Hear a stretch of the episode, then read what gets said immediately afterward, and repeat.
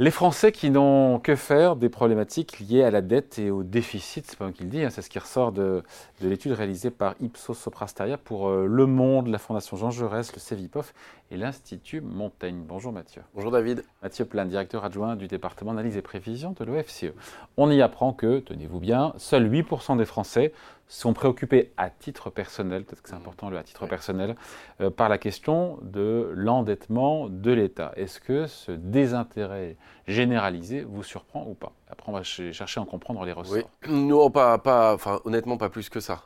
Euh, pas plus que ça. 10% non, c'est très faible. Mais euh, après, il faut voir le, comment le sondage est fait. Hein. Je crois que c'était que chaque personne sondée devait mettre leurs priorités, les deux points prioritaires en fait dans le, dans les éléments euh, qui les concernaient ou pas. Euh, on va dire que dans la thématique du moment, euh, évidemment, la dette est un problème, mais si vous le devez classer, et la question de la priorité ou hiérarchiser les choses, effectivement, il n'est pas très étonnant que la dette publique, on ne parle pas de la question financière de chacun, hein, et pas de la dette privée, mais des dettes publiques, ne soit pas réellement une préoccupation pour les Français, qui est d'abord une préoccupation un peu générale, un peu globale, un peu complexe. Les préoccupations, c'est le pouvoir d'achat. Et les préoccupations, elles sont beaucoup plus euh, du quotidien, terre à terre.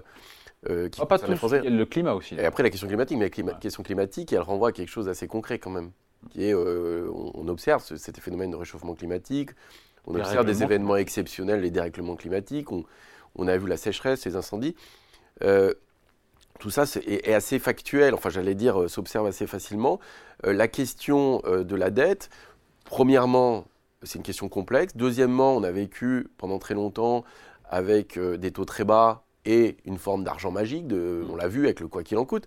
On paye ces années-là, ces années de quoi bah qu'il en coûte, où l'argent public coulé à flot, euh, pardon, ah, pour penser les plaies. Il fallait penser les plaies du Covid, de la guerre en Ukraine, mais tout ça a été à l'époque financé par la BCE à des taux proches de zéro. Mais ce temps-là est révolu. Ce temps-là est révolu, et c'est vrai que le transfert va être complexe.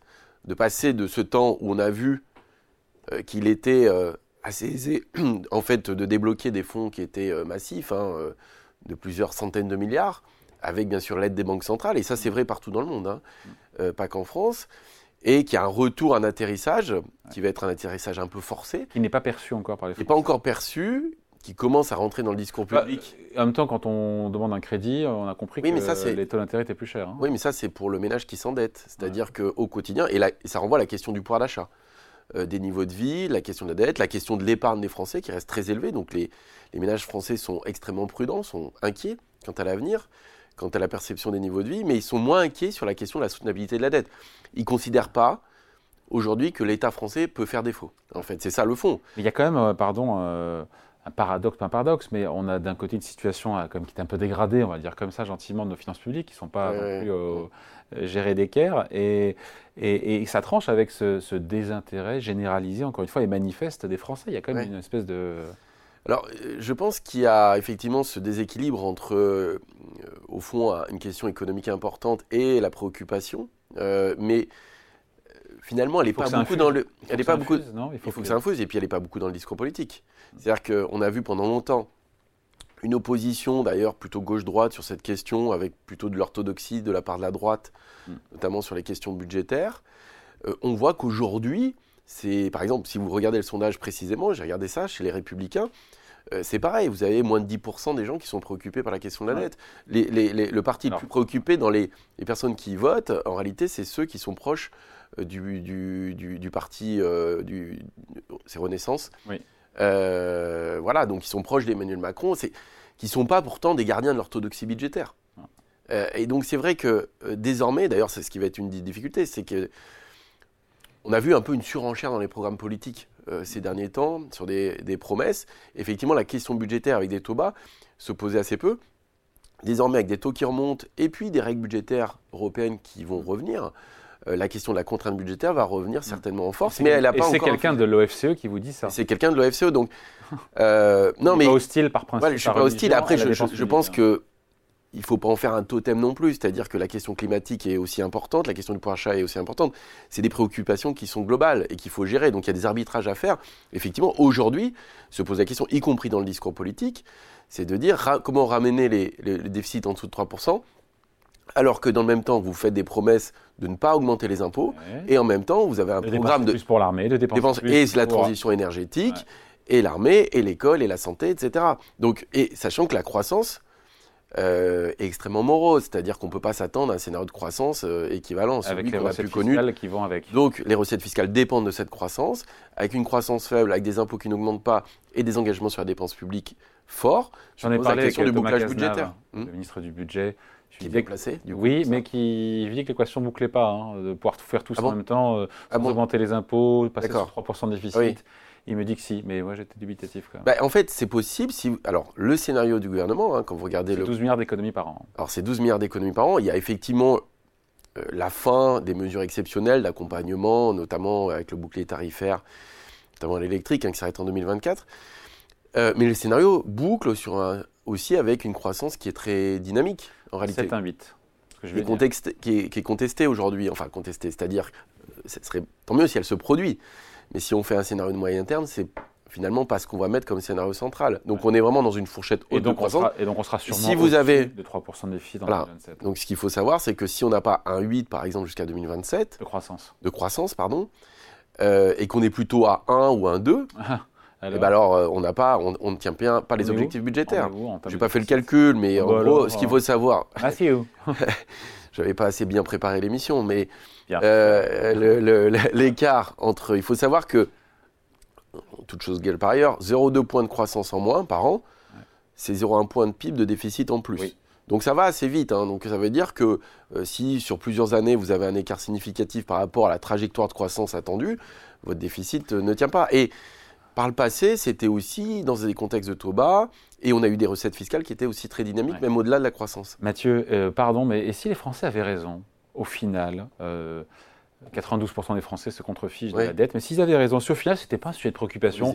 Parce que non, parce que les Italiens ont plus de dettes que nous, ils n'en sont pas morts, les Japonais aussi. Euh.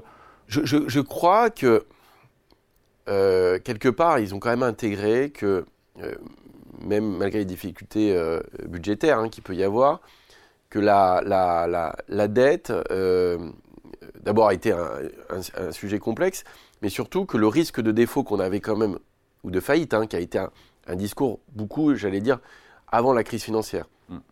Je rappelle, François Fillon, je suis à la tête, alors que la dette. Faillite, on est en 2007. 2007, hein. alors qu'on a une dette à 60% du PIB. on est pareil que les Allemands à ce moment-là. Donc il s'est trompé. Puisque... Bah oui, donc il s'est trompé à ce moment-là. C'est-à-dire qu'on a vu qu'on avait des marges de manœuvre budgétaires euh, extrêmement importante, qu'on a débloqué d'ailleurs suite à la crise. les taux d'intérêt ont beaucoup baissé. Les taux d'intérêt ont beaucoup baissé. ça qui a permis de faire passer le. ils, ont baissé, ils ont baissé pour tout le monde. Euh, mais c'est vrai qu'il y a, quand vous regardez dans le monde, à part l'Allemagne, dans les grands pays, à part l'Allemagne, aujourd'hui tous les pays sont très endettés.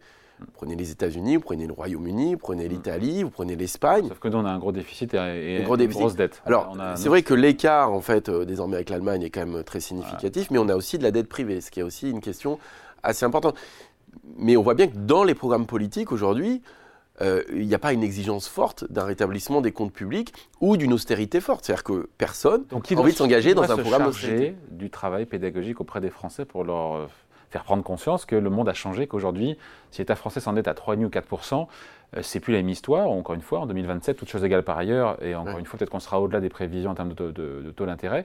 70 milliards d'euros juste pour de charges d'intérêt, de services de la dette pour rembourser juste les intérêts chaque année. Premier poste en 2027, ça sera peut-être plus. Oui, bon, ça c'est si les taux d'intérêt sont plus élevés que ce qui est. C'est-à-dire que le, c'est un peu, il faut le voir à l'inverse aussi, c'est qu'on a vécu une période en exceptionnelle. 2020, ça nous coûtait 20 milliards d'euros les intérêts. Oui, mais alors, on va passer à faut quand même avoir ça en tête, c'est qu'en 2007, avec 60% du PIB, la charge d'intérêt, c'était plus de 3% du PIB.